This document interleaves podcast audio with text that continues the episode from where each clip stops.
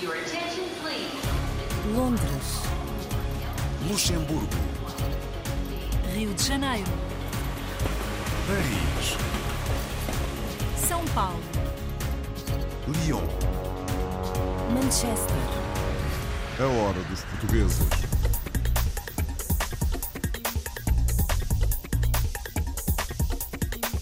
Bem-vindos à edição semanal da Hora dos Portugueses.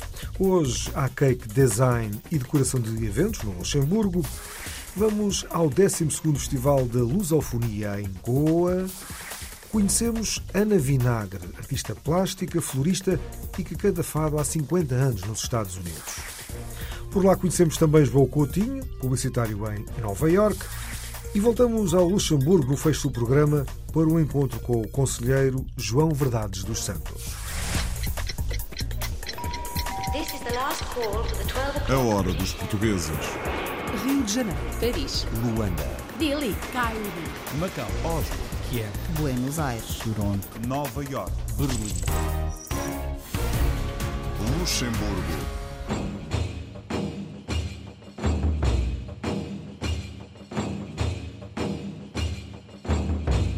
No sul do Luxemburgo, em Rumelange, uma portuguesa natural da Figueira da Foz vem alimentando o seu gosto pelo cake design e pela decoração de eventos, dedicando uma boa parte do seu tempo de lazer a estas duas atividades.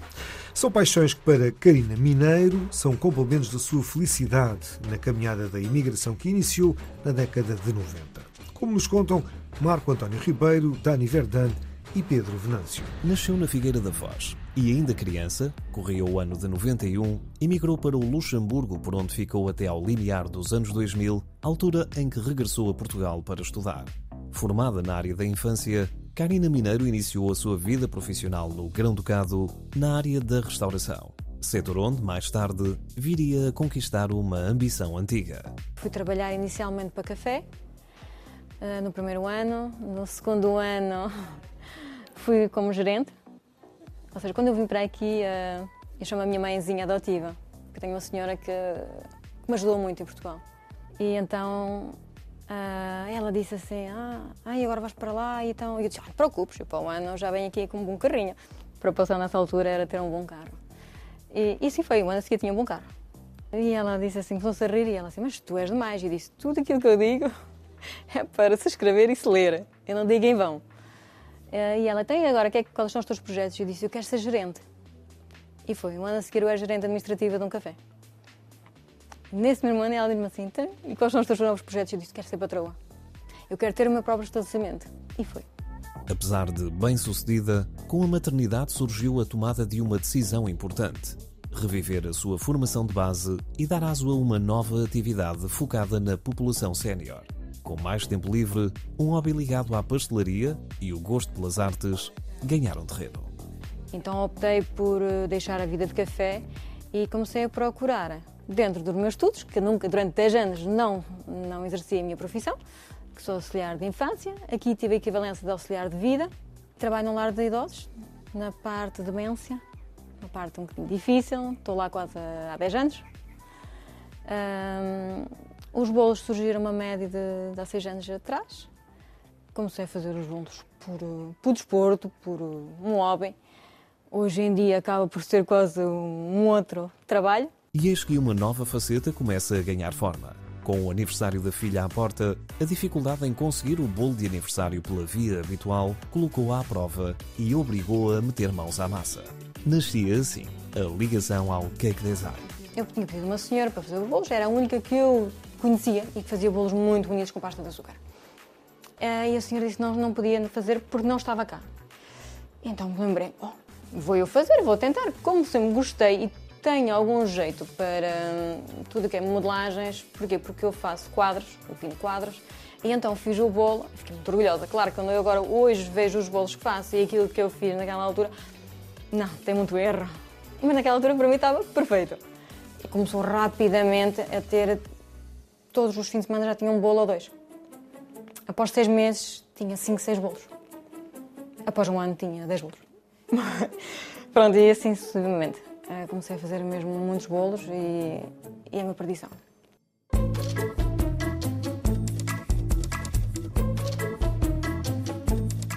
Um passatempo que, nos dias que correm, concilia com a profissão e com uma atividade independente como decoradora de eventos. O sonho finalmente concretizado.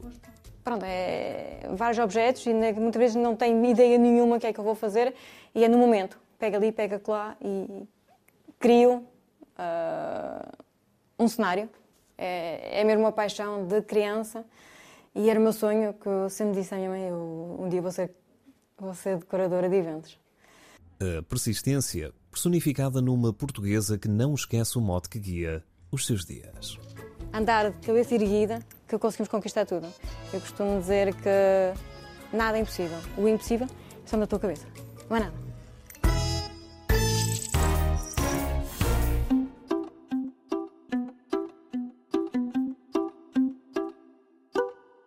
Este ano realizou-se a 12ª edição do Festival de Lusofonia em Goa, na Índia. Um dos destaques foram os momentos indo-portugueses, uma colaboração do Camões, da Fundação Oriente e da Semana da Cultura Indo-Portuguesa.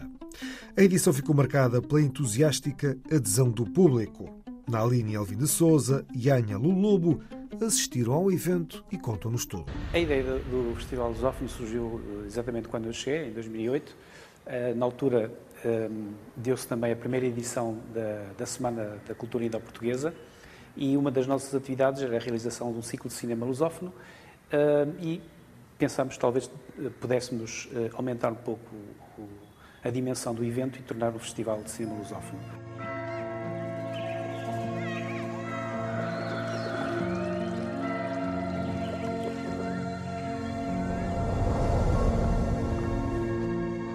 Por favor, sente-se.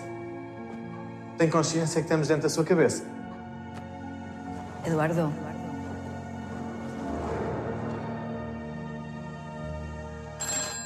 Tem havido anos em que temos tido algumas projeções no colégio, este ano não, este ano a edição também é uma edição especial. Tivemos eh, durante três anos sem a realização do Festival de Cinema, essencialmente por causa da pandemia. No ano passado, quando tínhamos, tínhamos programado a projeção da 12ª edição, realizou-se em Goa um grande evento a que designaram de Festival Internacional de Lusofonia e pensámos que seria demasiados eventos uh, sobreporem-se e, portanto, este ano retomamos uh, a iniciativa.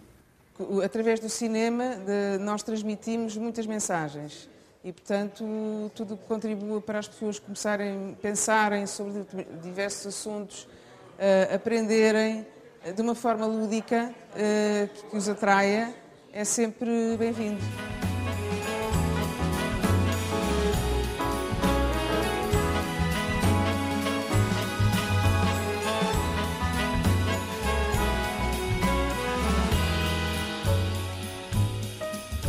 Este ano é especial porque também, mais uma vez, tal como aconteceu eh, em 2008, ehm, fomos, no fundo, convidados.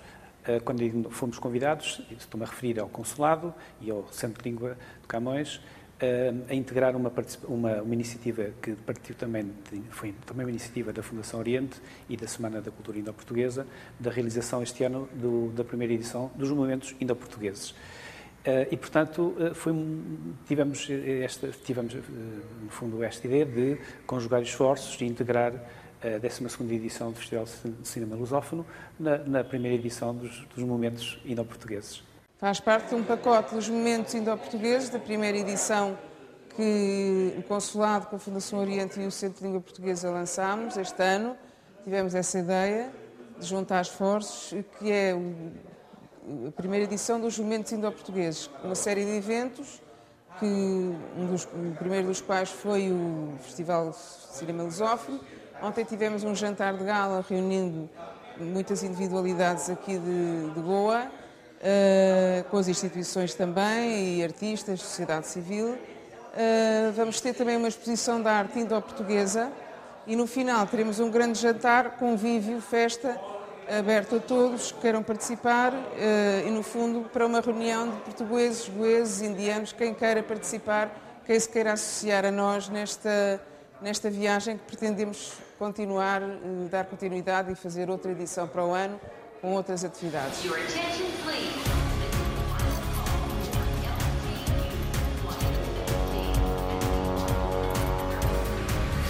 A hora dos portugueses. Para já, fazemos uma pausa para a música das comunidades.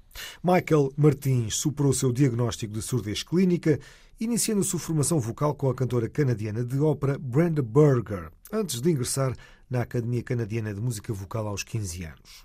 O maior orgulho de Michael Martins até à data foi a sua nomeação para o International Portuguese Music Award na categoria de melhor canção nova em jazz clássico contemporâneo por Caught in Your Asylum.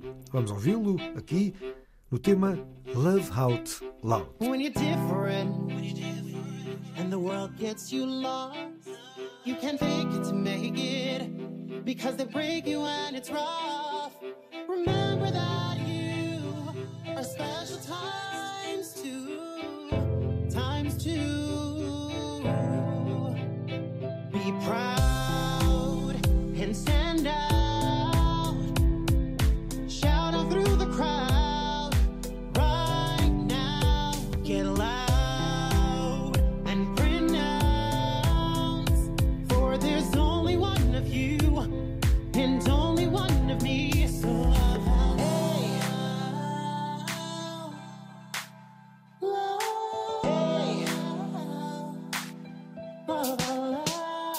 We have faced many heartaches, plenty of hardships and loss, feelings of hopelessness,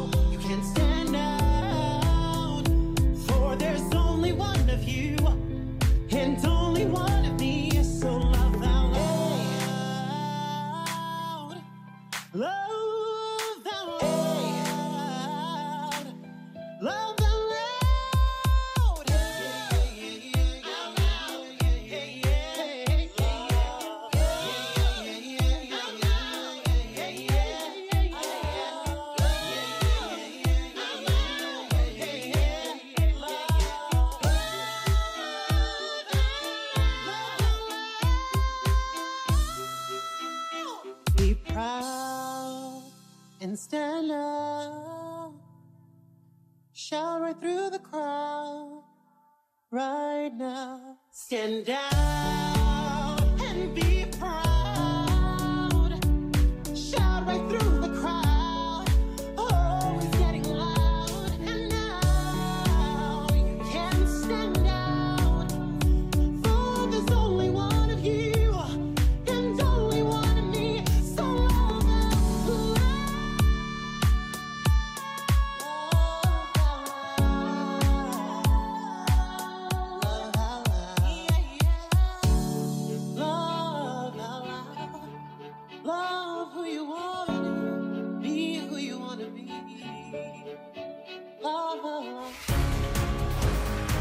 Estados Unidos.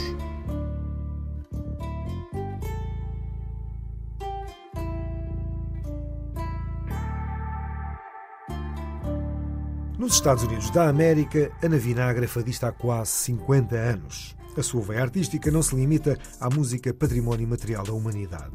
Ana, natural da Figueira da Foz, é artista plástica e proprietária de uma florista na cidade de New Bedford. A reportagem de Ricardo Farias e Floriano Cabral. De Boarcos Figueira da Foz para New Bedford, Massachusetts, o fado, a arte plástica e mais. Ana Vinagre emigrou para os Estados Unidos no final da década de 70, trazendo consigo uma ligação forte às suas raízes e uma aptidão para as artes. Ao longo de quase 50 anos, interpreta fado. Em criança, usava sempre o seu instrumento vocal. Nós lá, as nossas chaminés eram abertas. E eu, claro, tinha que lavar a louça, tinha que fazer isto, fazer aquilo, os trabalhos de casa. E eu cantava e as minhas pessoas ouviam pela chaminé e batiam-me à porta. Só o fado foi sempre, sempre esteve na minha vida. Das artes que hoje abraça foi a arte plástica a primeira paixão. Em criança pintava em tábuas com materiais que encontrava em casa. Já nos Estados Unidos procurou aprender com conhecidos artistas e mais tarde ela própria ensinou a pintar. Nas suas obras utiliza várias técnicas, embora tenha a sua preferência. Tinta da China. Porque eu sou uma pessoa que tem um sim e um não. E a tinta da China é preto no branco. Foi no rancho das Cantarinhas de Boarcos que a Ana saboreou pela primeira vez a vida artística. Jovem, bonita, foi convidada a ser porta-bandeira. Eu comecei a ver as minhas colegas a dançar e disse: não é isto que eu quero. Se elas con conseguem andar com o pote à cabeça, porque aquilo pesa 36 libras. E eu disse: eu vou conseguir, eu vou ver se eu vou conseguir. E consegui. E um dia, uma moça que cantava no rancho não lhe apeteceu cantar. E o diretor, de nome Jorge Bracur, ele disse: Oh, Ninona, porque é o, o nome que me chamam lá em Boarcos, Ninona, que eu tenho muita honra em ser Ninona. Ah, tu vais cantar. Eu? Como é que eu vou cantar? Eu nem sequer sei a, música, a letra. Ah, vais cantar que eu já estou a ouvir cantar isso. E começou assim.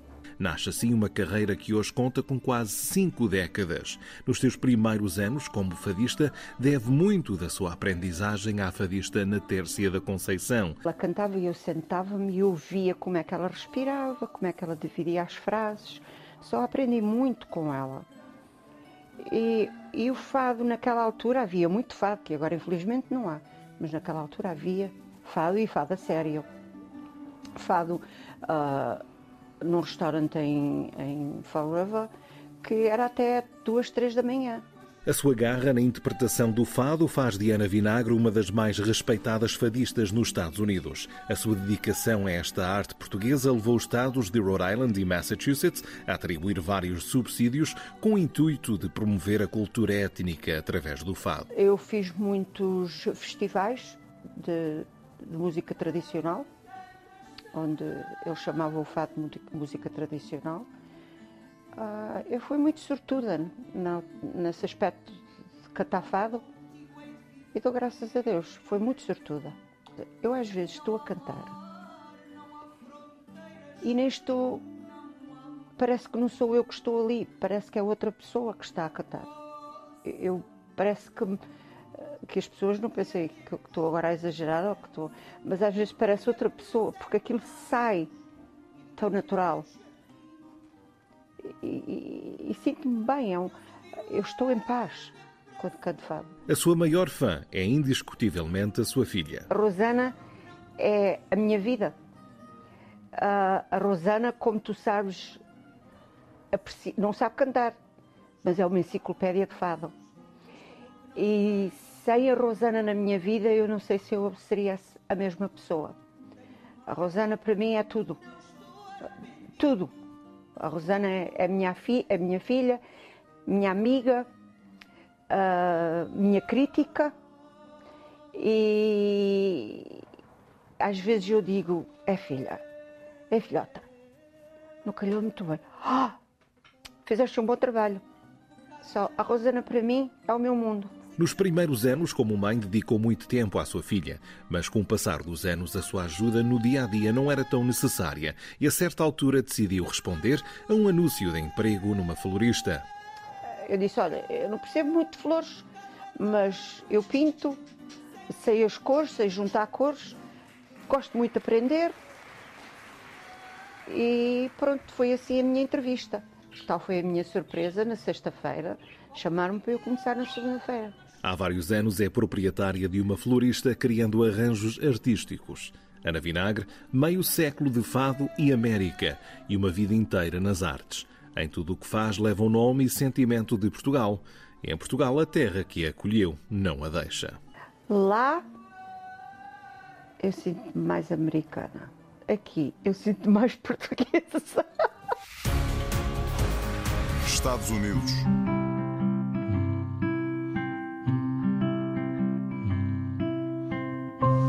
Em Nova Iorque, o Hora dos Portugueses encontrou-se com o publicitário João Coutinho, da agência Atlantic New York, que abriu há pouco mais de dois anos.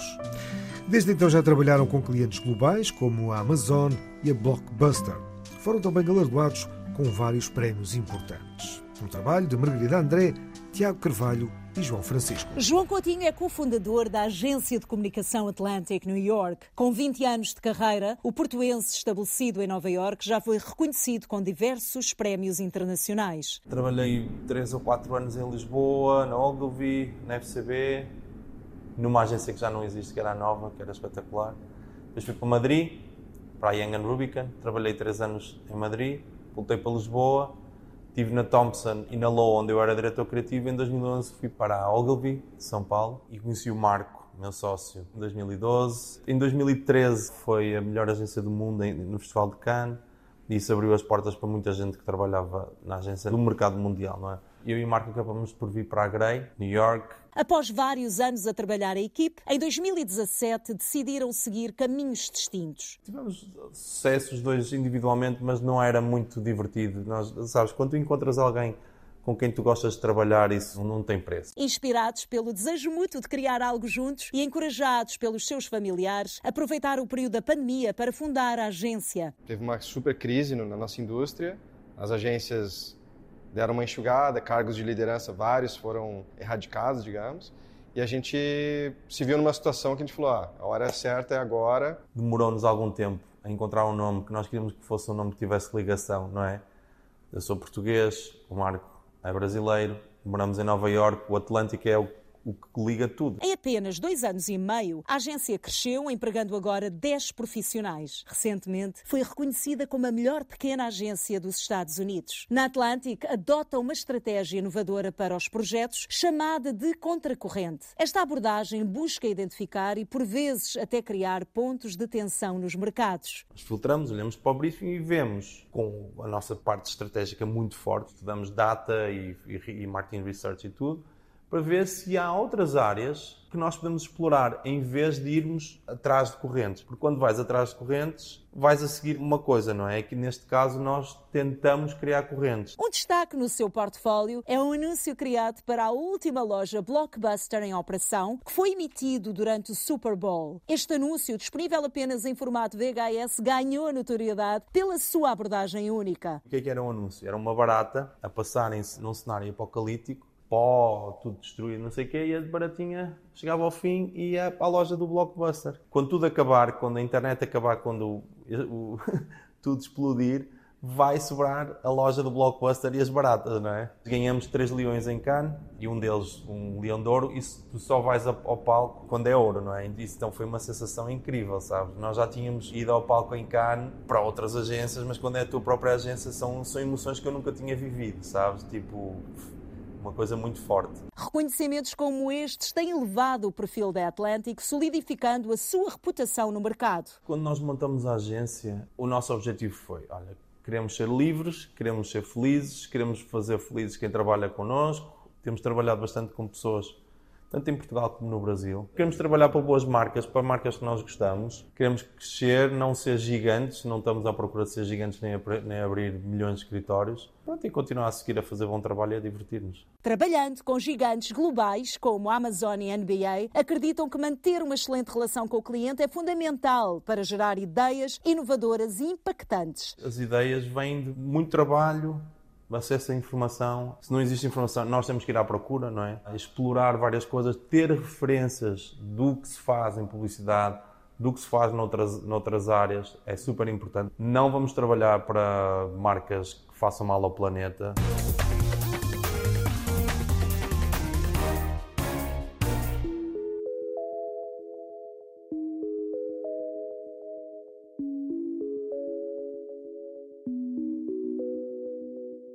Spend way too much time wandering around with someone who didn't treat me like I should be. Took some time to open my eyes and see the life that's right in front of me.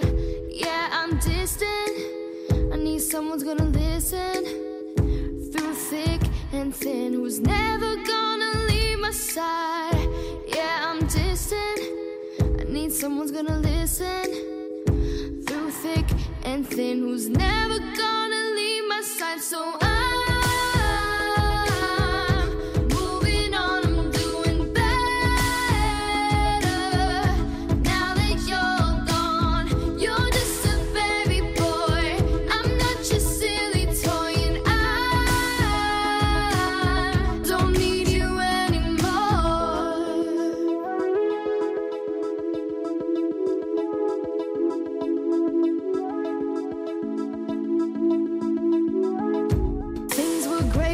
the start, but then my heart got broken, shattered, bruised because of you. You switch up like night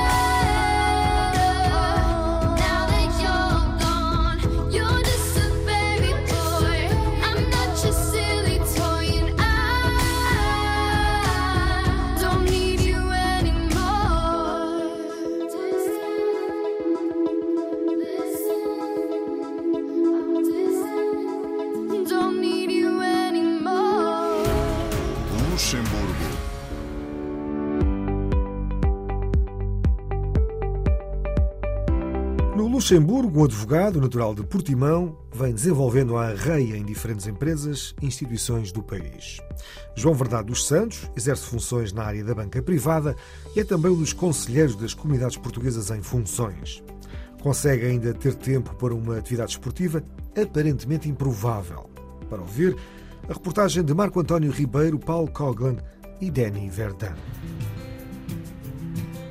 Novembro de 2007, mês e ano que marcaram um ponto de viragem na vida de João Verdades dos Santos. Formado em Direito pela Universidade Moderna, em Lisboa, tomou a decisão de rumar ao centro da Europa e iniciar uma carreira internacional como advogado nas áreas do direito societário e da engenharia jurídica internacional. Eu sou advogado em Portugal, ainda estou inscrito na ordem lá e eu já tinha tomado uma decisão que eu estava a precisar de, de sair de Portugal. Portugal estava muito pequeno uh, para os meus sonhos e então nessa altura, em novembro de 2007, testei uma plataforma que se chamava Second Life. Uh, houve uma feira de emprego aqui do Luxemburgo. Eu mandei três currículos na, na sequência dos contactos e um desses uh, contactos deu um contrato de trabalho. Mudei-me em um, abril de 2008 e ainda cá estou. Depois de diferentes experiências profissionais no Grande Ducado, conjugadas com um percurso académico que passou, entre outras, pela Universidade de Nancy II, em França, dá-se a afirmação profissional no setor financeiro. Aqui há, há, um, há, um, conceito que não há tanto em Portugal, que são as fiduciárias, empresas que prestam serviços a outras empresas na, na estruturação internacional ou até mesmo em fundos de investimento. Eu sempre estive ligado a essa área. Houve uma fase da minha vida em que fui uh, advogado aqui também por conta própria, mas depois voltei ao mundo empresarial e agora estou no setor bancário e nos serviços financeiros. Em 2018, dando aso ao interesse ligado à diáspora portuguesa, é eleito conselheiro das comunidades portuguesas para o Luxemburgo, uma função pro bono que lhe assegurou uma participação ativa no Conselho das Comunidades Portuguesas. O nosso papel significa que temos que representar a comunidade perante o Ministério dos Negócios Estrangeiros, uh, o Consulado, a Embaixada. Portanto, eu faço isto sempre que existe a necessidade de representar a comunidade e defender os interesses da comunidade, os superiores interesses da comunidade, seja perante qualquer instituição. Em fim de mandato, os últimos cinco anos do Conselheiro das Comunidades serviram para dar voz aos anseios dos imigrantes portugueses em matérias sensíveis, como a das pensões de reforma. Houve alguns embates fortíssimos. O primeiro foi o da, da, Segurança Social aqui no Luxemburgo, em que o Estado português, por intermédio da Segurança Social, não estavam a responder às necessidades e, uh, e, não estavam a enviar a documentação necessária para que muitos reformados pudessem pedir aqui no Luxemburgo uh, as suas reformas. E teve que ser feito um conjunto de, de, de, de pressão uh, perante o, o, Estado e que resultou, e para mim esse é, uma de, é, minha, é uma das vitórias, sendo certo que não foi um, um, foi um esforço conjunto por parte de, de uma central sindical e de uma associação também aqui do, do, Luxemburgo. E por falar em embates e trabalho de equipa, para lá da advocacia e da representação da comunidade portuguesa no Luxemburgo, João Verdades aposta agora numa vida ligada à prática desportiva. A modalidade poderá ser para muitos uma perfeita surpresa. Krav Maga. Já a motivação não surpreende. Uma pessoa fica demasiado sedentária com o trabalho de escritório das 9 às 5, das 9 às 6 ou das 9 às 9, não interessa, mas uh, não, não se queimam as calorias necessárias e, e enfim, muitas vezes chego uh, cansado a casa, não, não tenho vontade de praticar desporto, mas decidi quebrar essa rotina e, e pensar na minha própria saúde e pronto, sentir-me bem com o mundo também. As diferentes facetas de um imigrante português que escolheu o único grão-ducado do mundo como casa.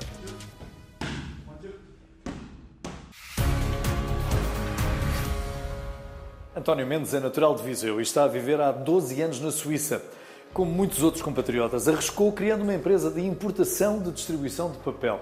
Os produtos são exclusivamente portugueses e os clientes, na sua maioria, lusitanos.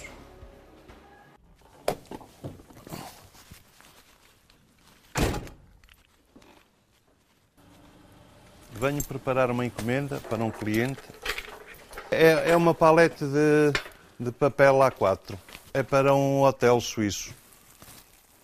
Este negócio é um negócio de importação de tudo que seja relacionado com papel e produtos eh, de limpeza e, eventualmente, eh, de produtos pontuais que me pedem que eu consigo encontrar e trazer de Portugal para a venda aqui na Suíça. Este aqui é um, é um papel de duas, duas camadas compacto eu antes de criar esta, esta empresa, eu trabalhei, eu era antandão numa escola, responsável do pessoal e das compras. Foi aí que eu comecei a ver que realmente era uma coisa vantajosa para mim e, e as margens que tinha e comprando em Portugal que todos os produtos que eu tenho são eh, vêm de Portugal e foi aí que comecei eh, a, a trabalhar estes produtos, fazendo um part-time na venda destes produtos. E tive que realmente deixar uh, o trabalho que tinha e, e dedicar-me a 100% a este negócio. Espera que eu vou buscar aqui outro que é diferente. Temos uh, o, portanto, o papel, uh, papel higiênico, papel uh, A4, papel para, para garagens de pintura. É tudo português. Todos os produtos que eu, que eu comercializo na Suíça é tudo ou feitos ou, ou, ou comprados, são comprados em Portugal. Aqui tenho as fotografias todas dos produtos que tenho, está a ver? E são esfregões para, para um, esfregões da louça. Temos aqui luvas. Aqui temos o, o cheira-bens para, para, as casas de banho. Aqui temos, eh, pronto, eventualmente clientes que pedem, eh, são copos. Portanto, um produto que se vende muito bem, que, é, que são as formas de alumínio. E todos os produtos que sejam um, para limpeza. Já estou a trabalhar para o Estado suíço, com, com duas ou três empresas trabalho para uma cadeia de, de, de pastelarias de, um, de, um, compatriota nosso português, que são à volta de 18 ou 20 pastelarias que tem. Tenho restaurantes, não só de restaurantes portugueses, mas de restaurantes também de, pessoal suíço e estrangeiro. Tenho hotéis também já, já comecei a, a trabalhar os hotéis. Fábricas também, fábricas de, de mecânicas, eh, garagens, eh, tudo, tudo que seja relacionado com, com, com o papel de, de higiênico, o papel das mãos, eh, o sabão eh, e essas coisas.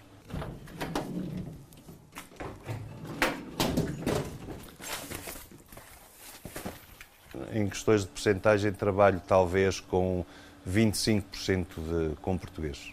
A mercadoria está pronta, vou carregar e vou entregar ao cliente. Até à data de hoje, eh, nunca tive problemas eh, em questões de, de recebimento. A Suíça, em questões de se há um, eventualmente um cliente que não paga, eh, as coisas resolvem-se muito rápido.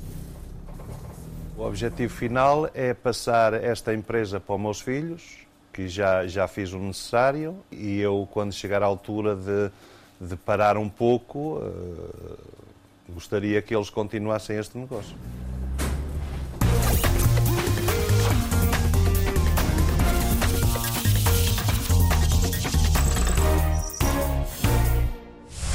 E por hoje é tudo. É o fecho desta Hora dos Portugueses, com edição, apresentação e sonoplastia de João Pedro Bandeira.